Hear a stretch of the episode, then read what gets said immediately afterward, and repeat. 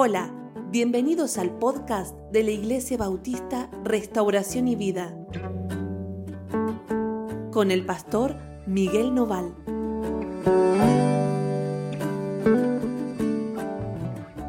Hola, ¿cómo están? Dios los bendiga muchísimo. Estamos comenzando hoy nuestra semana devocional. Ayer comenzamos eh, la semana propiamente dicha con el culto, que fue una bendición. Y hoy estamos arrancando en nuestros mensajes devocionales, nuestras reflexiones devocionales, ¿sí? Y queremos compartirlas con vos. Así que si tenés tu Biblia, busca Génesis capítulo 32, versículo 22. Vamos a estar leyendo hasta el versículo 32. ¿Está bien, no? Capítulo 32, versículo 22. ¿Sí? Y vamos a leer hasta el 32 medio un trabalenguas, pero así, así nos toca hoy. Este es un pasaje muy importante, así que prestale atención. Dice, y se levantó aquella noche y tomó sus dos mujeres y sus dos siervas y sus once hijos y pasó el vado de Jaboc. Y los tomó pues e hizo pasar el arroyo a ellos y a todo lo que tenía. Así quedó Jacob solo y luchó con él un varón hasta que rayaba el alba. Bueno, acá hay una historia eh, un poco extraña, de alguna forma, un poco extraña, ahora lo vamos a ver por qué, pero que viene, ¿no es cierto?, o se da después de todo este plan que Jacob está queriendo llevar adelante para resolver el problema que tiene con su hermano. Él tenía que volver a la casa de su padre, a las tierras de su padre y de su abuelo Abraham. El Señor le había pedido que lo haga. Jacob eh, había dejado a Labán, ¿se acuerdan? Había salido enormemente enriquecido, pero tiene que enfrentarse a un problema que había dejado atrás en su pasado y que no iba a poder evitar, y era encontrarse con su hermano Esaú. Esaú era alguien que se había jurado o juramentado en su momento matar a Jacob, porque Jacob lo había engañado y había engañado a su padre y se había robado la bendición que le debería haber tocado a Esaú. Entonces ahora se viene a enfrentar con alguien a quien Jacob cree eh, que es su enemigo y, y piensa que lo está esperando para vengarse de aquello que pasó hace tanto tiempo atrás. Entonces, eh, organizó un, montón de personas que vayan delante de él, siervos que vayan delante de él con ganado, como un regalo, ¿sí? O como un montón de regalos para su hermano, para aplacar la ira del hermano. Porque, eh, vuelvo a decir, Jacob imaginaba que en realidad el hermano iba a venir a cobrarse la deuda del pasado. Y este tal vez es el momento de más, de más debilidad de Jacob y donde él va a llegar a su punto de quiebre, a su punto eh, más bajo. Como decimos, normalmente va a tocar fondo Jacob acá. ¿Por qué? Porque bueno, eh, por varias cosas él viene como sufriendo el último tiempo. Después de haber tenido que huir de Labán, de haber tenido que enfrentarse a Labán, eh, y haber sido librado por Dios, después de haber tenido que luchar, ¿no? Toda esa etapa del nacimiento de sus hijos, fue una lucha, una guerra entre sus mujeres, después de eh, tener que pensar en, enfrentarse a ese pasado que había quedado atrás, pero que ahora ¿no? se volvía a poner en pie, revivía. Jacob está como en el lugar donde no quiere estar, y se siente totalmente inútil para resolver lo que tiene que resolver. Y este es un, lugar donde muchas veces nosotros caemos, el lugar ese donde nos sentimos débiles, nos replanteamos la vida, donde em, todas las cosas que están en nosotros, aunque podemos ver la bendición en ellas, no nos sirven para resolver lo que tenemos por delante, donde sentimos que ya no podemos más.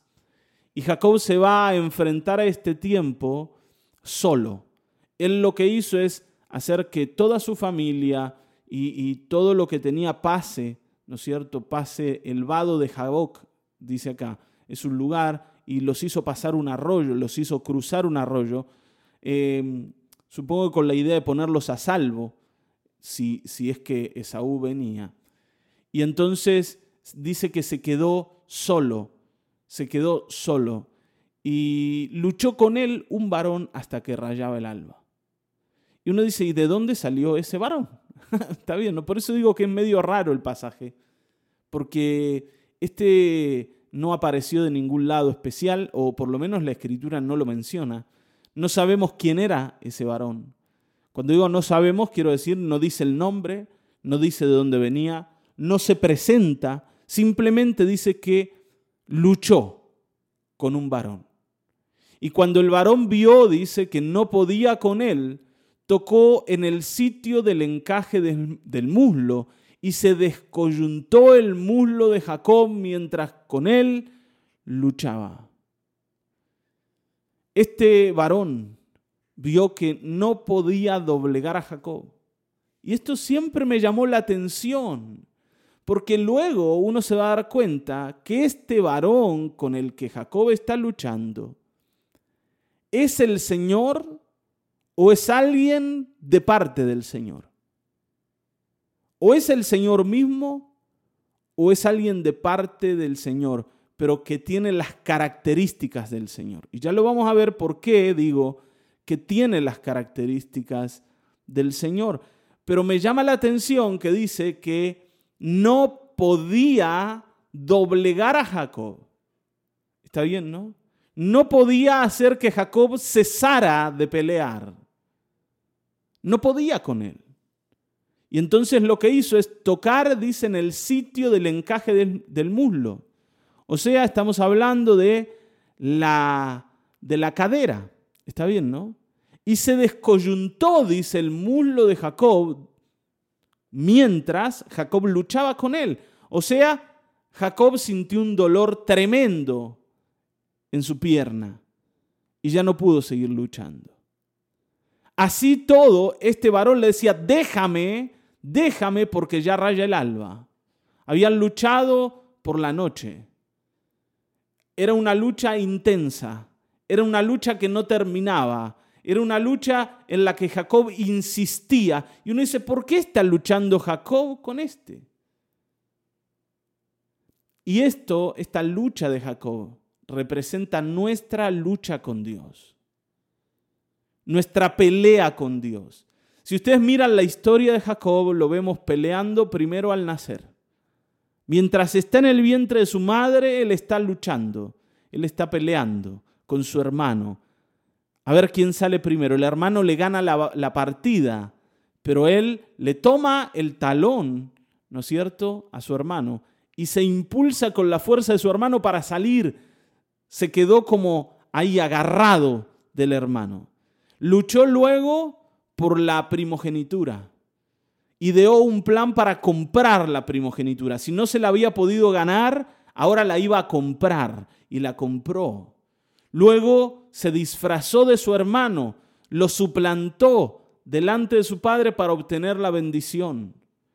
Después hizo un trato con el Señor, respondió un acuerdo que Dios le planteaba y fue a casa de su suegro y peleó por una de sus mujeres, terminó con, o peleó por la mujer que quería, terminó con la otra.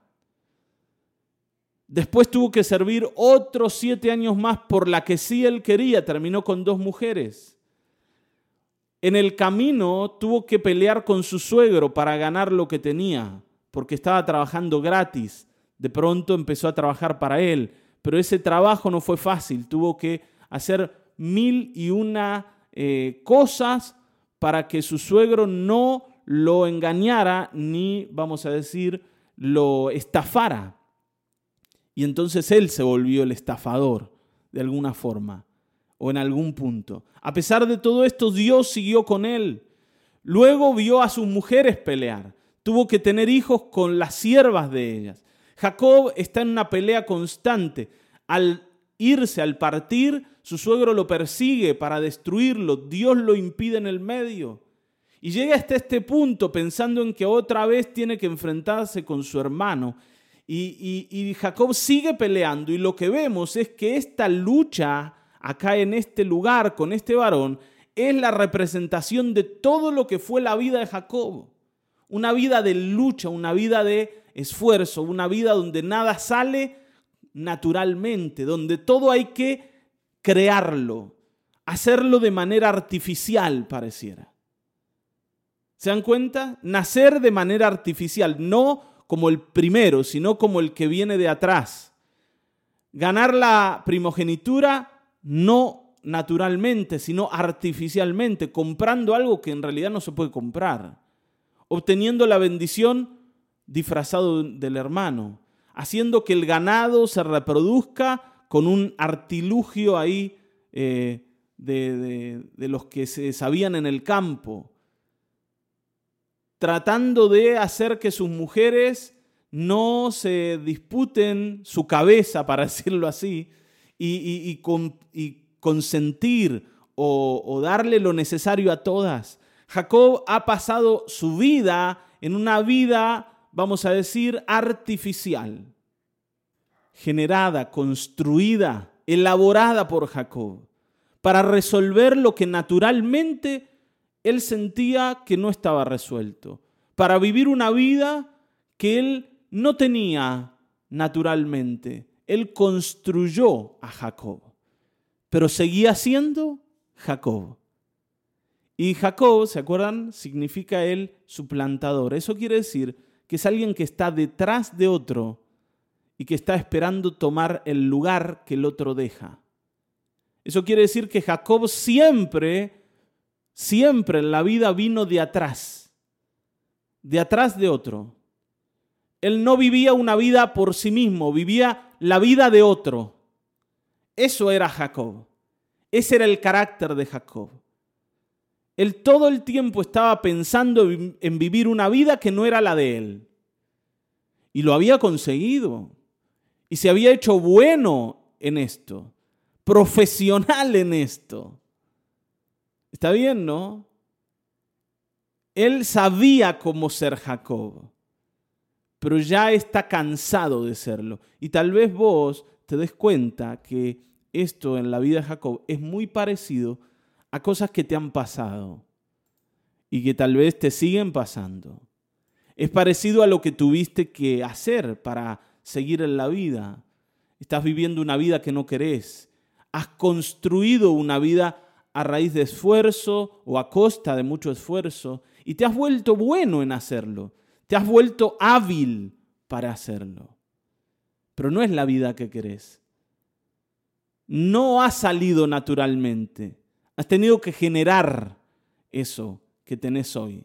Y uno dice, bueno, pero no es bueno esto, no es bueno trabajar para lograr cosas. Sí, es bueno trabajar para lograr cosas, pero cuando uno trabaja para vivir una vida que no es la de él, sino es la del vecino, ya no es bueno. Está bien, ¿no? Ya no es bueno. Porque todo el tiempo yo estoy mirando al otro. Yo no puedo ver lo que Dios quiere hacer conmigo, porque yo estoy viendo al otro. Y ese era Jacob. Está bien, ¿no? De alguna forma también sus padres le habían marcado ese camino. Él inició ese camino, evidentemente, desde el vientre de su madre, pero sus padres lo acentuaron. Tal vez también te haya pasado esto, ¿no? Venir de una casa en donde acentuaron determinado camino en tu vida que te ha hecho sufrir. Y acá está Jacob peleando con Dios peleando con el Señor. Y peleando y peleando y peleando. Porque no sabía hacer otra cosa Jacob más que pelear en la vida. O no hacemos lo mismo. O no peleamos y luchamos e intentamos alcanzar y nos, nos gastamos la vida. ¿Está bien? Muchas veces eh, desarrollando cosas que no son agradables ni buenas, como la envidia, como la competencia, como los celos, generando un carácter enojón, para por la fuerza o para que por la fuerza podamos obtener las cosas que deseamos o necesitamos. Y entonces este varón, que vuelvo a decir, no sé si es el Señor o representa al Señor, pero que viene del Señor, toca el muslo y lo deja a Jacob sin herramientas para seguir luchando. Pero este día en donde Jacob ya no va a poder pelear, donde él va a caer, porque tenía que llegar este día donde Jacob caiga, donde haya alguien que quiebre a Jacob de una vez por todas, que rompa ese cascarón duro que tenía Jacob y que hacía que él, por un lado, pueda enfrentarse a cualquier situación en la vida, pero por el otro se vuelva alguien impenetrable, incluso para el Señor. Está bien, ¿no? No dice, ¿cómo para el Señor? El Señor puede hacer cualquier cosa, el Señor es todopoderoso. Sí es verdad, pero el Señor no va a hacer lo que vos no le permitas hacer. Por eso seguimos peleando con el Señor. Por eso seguimos luchando con el Señor. Y Él quiere hacer algo en mi vida y yo no lo dejo. Y Él quiere ir para un lado y me quiere llevar con Él y yo voy para el otro y lucho y peleo. Y entonces el Señor se pone a pelear conmigo hasta que un día me tiene que quebrar, me tiene que hacer doler para que yo entienda que Él es el Señor, que Él es el dueño de mi vida y que yo no puedo ganar en una pelea con Dios.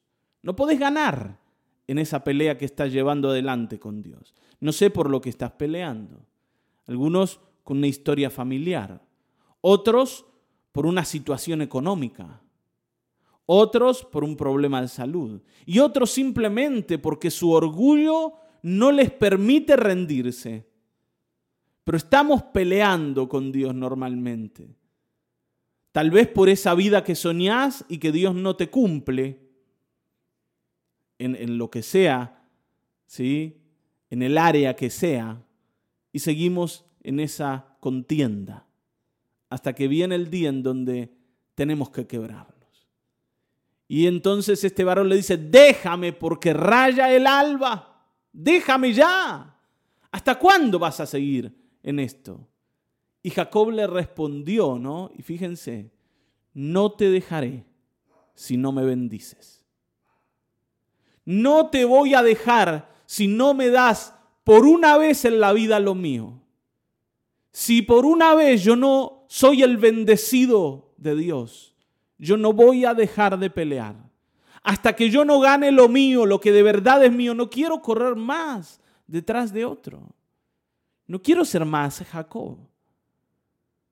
No quiero estar suplantando a alguien, robándole la bendición a alguien. Ahora tengo que ir a encontrarme con ese al que un día le saqué lo que le pertenecía.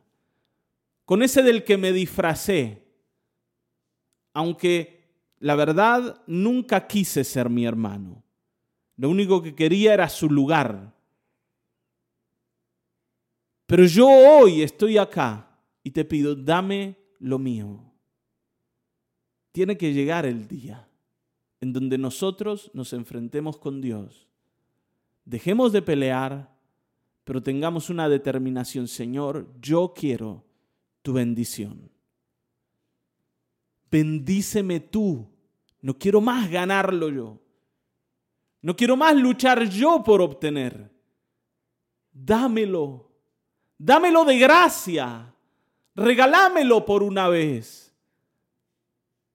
Si Dios no te bendice, no te podés ganar la bendición, aunque pelees por ella. Y entonces fíjense, el varón le dijo, ¿cuál es tu nombre? ¿cuál es tu nombre? Y uno dice, ¿no sabe Dios cómo se llama Jacob? ¿No lo había llamado ya en Betel y le dijo, Jacob, yo soy el Dios de tu padre Abraham? ¿Se acuerdan, no? ¿Cuál es tu nombre? ¿Por qué le pregunta por el nombre, no es cierto? ¿Por qué le pregunta por el nombre?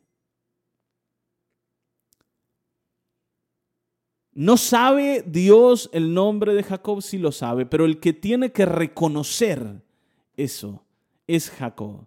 El que tiene que decir, me llamo Jacob, porque él responde, no, él respondió, Jacob es mi nombre. Y lo que está diciendo no es solo cómo se llama, sino quién es. su carácter. Yo soy el suplantador.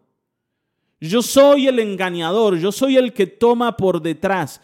Yo soy el que hace tropezar al otro. Yo soy el que toma el lugar del que va adelante. Soy yo. Ese es el que soy. Ese es el que soy, ¿no? Un día nosotros tenemos que reconocer, Señor, esto es lo que soy. No soy bueno, no soy mejor, no soy el capo, no soy el que hace las cosas bien, no soy el que gana a todas. ¿Está bien? A nosotros nos encanta decir que somos los ganadores, que somos los mejores, que somos los más grandes. Está bien, ¿no? Y si no, y si no podemos decir que somos los mejores, por lo menos seguimos con la idea de eh, todo lo que hice lo hice a mi manera. Y si algo perdí, no lo lloré porque lo hice a mi manera. ¿No es cierto? Y si me tocó sufrir y si me toca morir, no me importa porque voy a morir a mi manera. ¿Cuándo vamos a terminar con esa tontera? ¿De qué sirve morir si vamos a morir? Está bien, ¿no? Aunque sea nuestra manera, vamos a morir. ¿Para qué sirve eso? ¿O pensás que la gente te va a recordar porque hiciste las cosas de tu manera? Al contrario, va a decir, por fin se fue, ya no nos oprimen más. ¿Te das cuenta? Que el único que te puede dar un sentido correcto en la vida es Dios. Y te lo va a dar cuando dejes de hacer las cosas a tu manera. Ustedes saben que yo sacaba fotos hace tiempo. Y había un, hombre, un tucumano, miren, justamente un tucumano, que Cantaba en la Rambla en Mar del Plata. Tenía muchos seguidores, ahí se juntaba la gente en las escalinatas de la Rambla. Y entonces, como si fuera un, ¿no es cierto? Una, una tribuna, eh, un, un lugar así como en un estadio, se sentaban a escuchar al tucumano.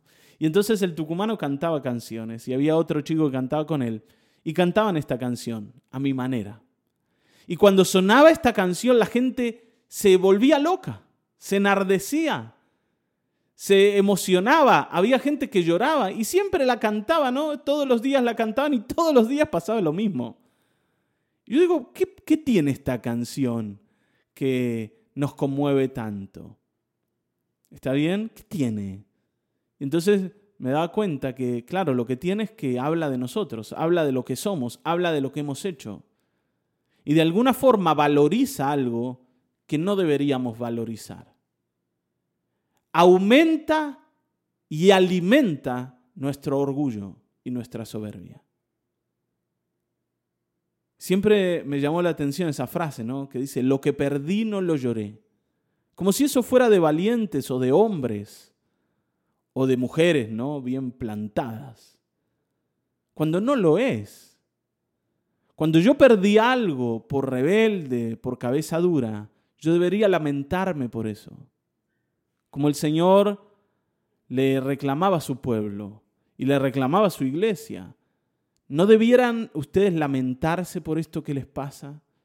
¿No debieran arrepentirse? ¿No debieran decir, escúchame, estamos haciendo las cosas mal, cambiemos, cambiemos de una vez? ¿No debieran hacer eso para que yo los restaure y los sane?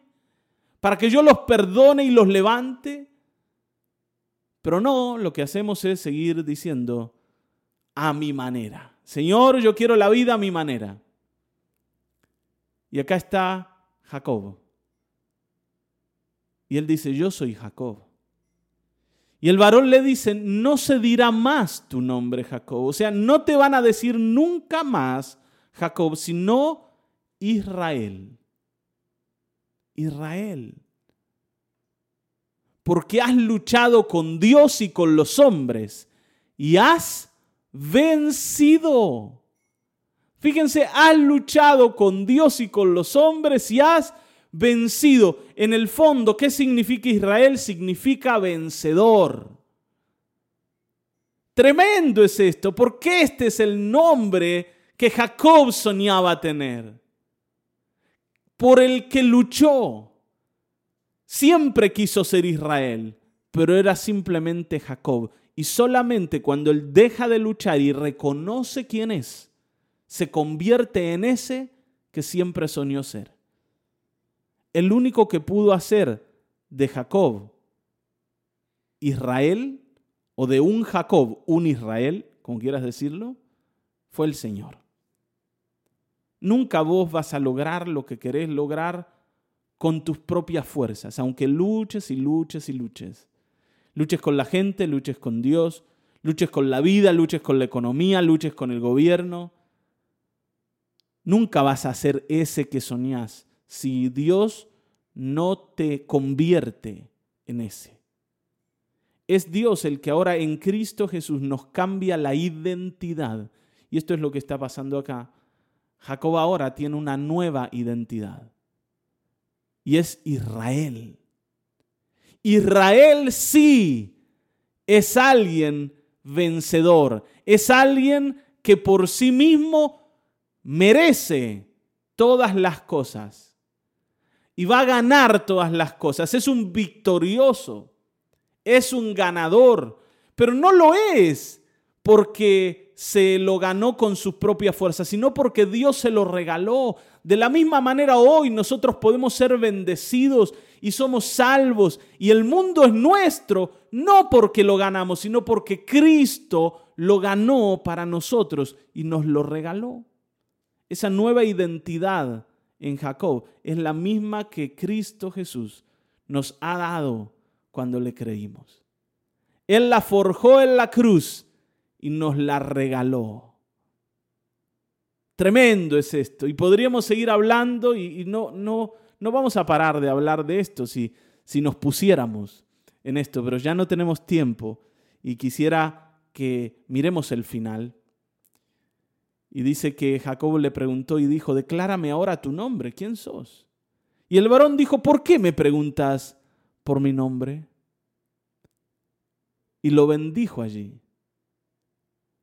Me hace acordar eh, otro lugar en la escritura que dice lo mismo el Señor. ¿Por qué me preguntas por mi nombre que es admirable? Es admirable. El nombre del Señor está, ¿no es cierto?, en alto. El Señor, ayer hablábamos de esto, ¿no? Cuando decíamos que todo el que invocare el nombre del Señor será salvo. Su nombre es admirable. Jesucristo es su nombre.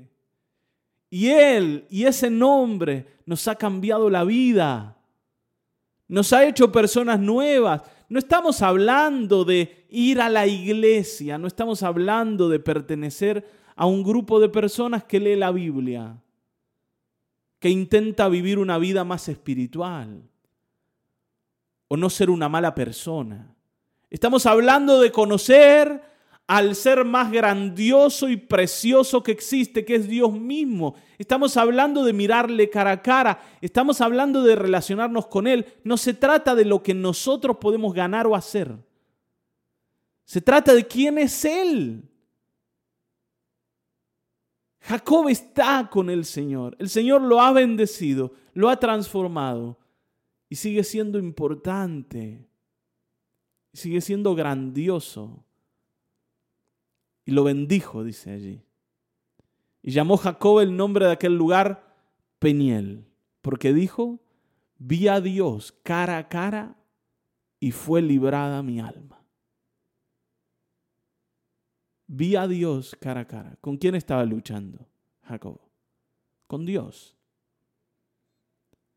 Fue librada mi alma. Esa prisión en la que yo estaba por ser Jacob se abrió y estoy libre ahora.